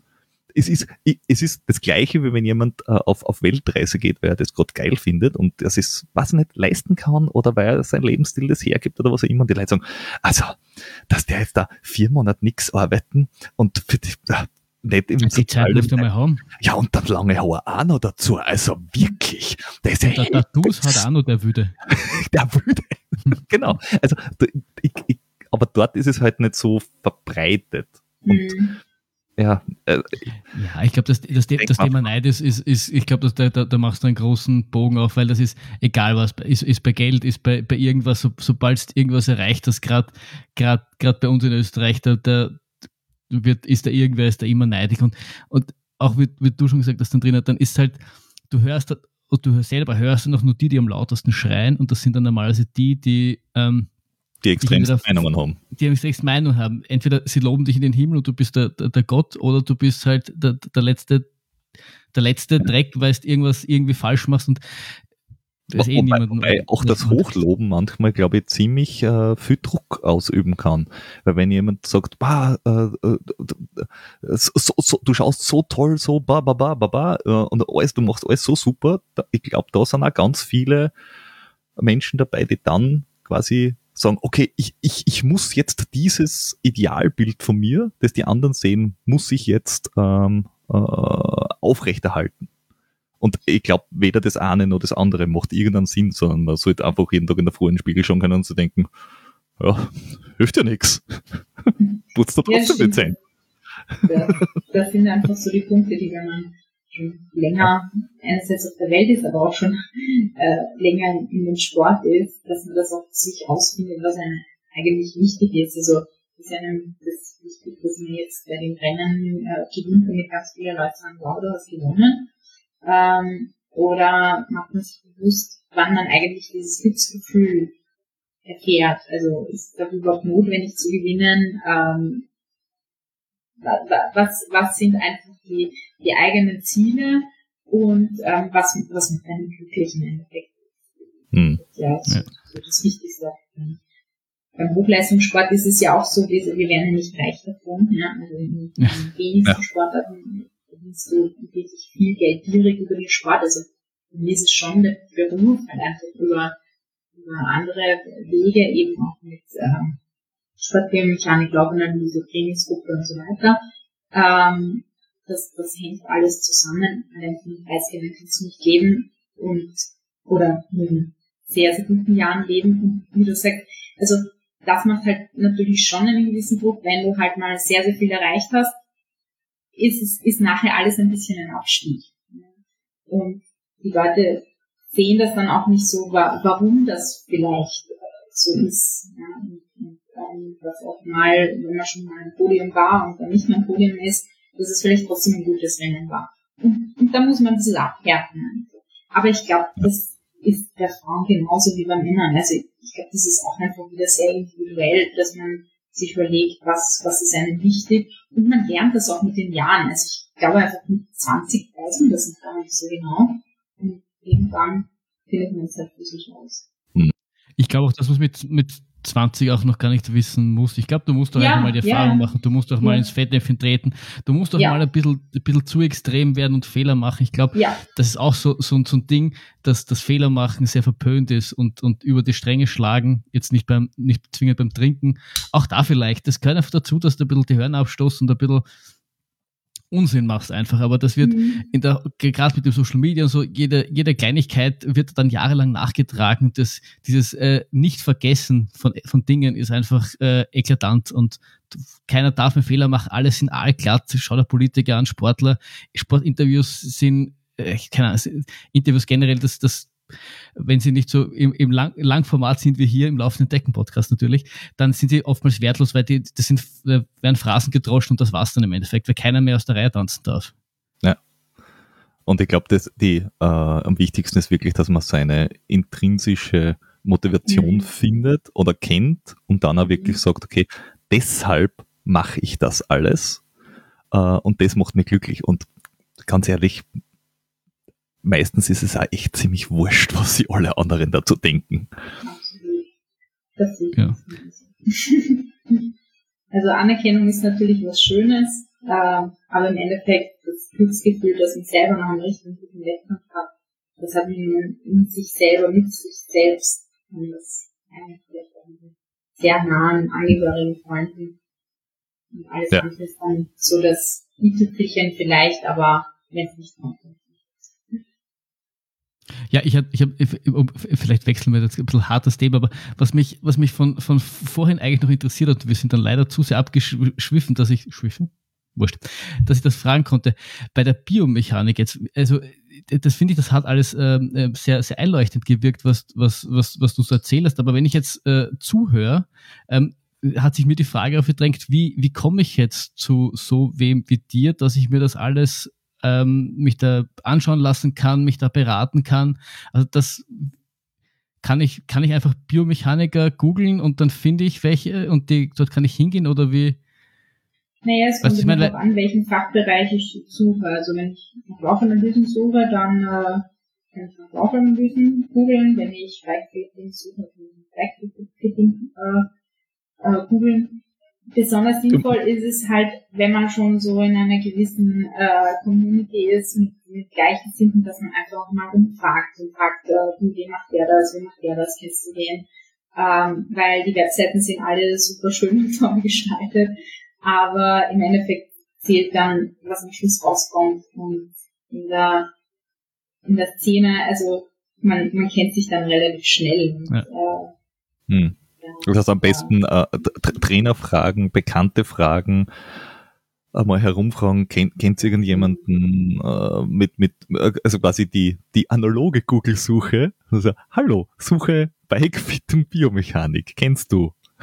und, und ja, also Biomechanik ist, ist halt eher der, der Oberbegriff der Wissenschaft. Also Biomechanik ist, ist so unspezifisch, wenn ich jetzt nach einer bestimmten Dienstleistung oder nach einer bestimmten Fragestellung suche wenn ich jetzt äh, akut eine Verletzung, ein Problem habe, also ein, ein Physiotherapeut äh, arbeitet auch, wenn er gut ist, nach biomechanischen Grundsätzen. Ja? Also das, das ist ja nichts, was jetzt nur ähm, ein, ein Berufsbild äh, ausmacht, sondern das sind ja durchaus viele äh, unterschiedliche Personen, die alle ihren, Fachbereich haben, vielleicht Spezialgebiet, die dann auch vielleicht im Idealfall sogar sich austauschen und zusammenarbeiten. Okay, weil das, das hat mich interessiert, ob es dann quasi den, den Biomechaniker geht, zu, zu, dem ich gehen muss, oder ob es dann quasi für die einzelnen Bereiche so, wie du sagst, laufen ist, okay, das, weil das, das war so die, die, die Frage, die sich mhm. mir, die sich mir ja. gestellt hat, weil, äh, sonst hätte ich mir da irgendwie nichts vorstellen mhm. als, als Zuhörer.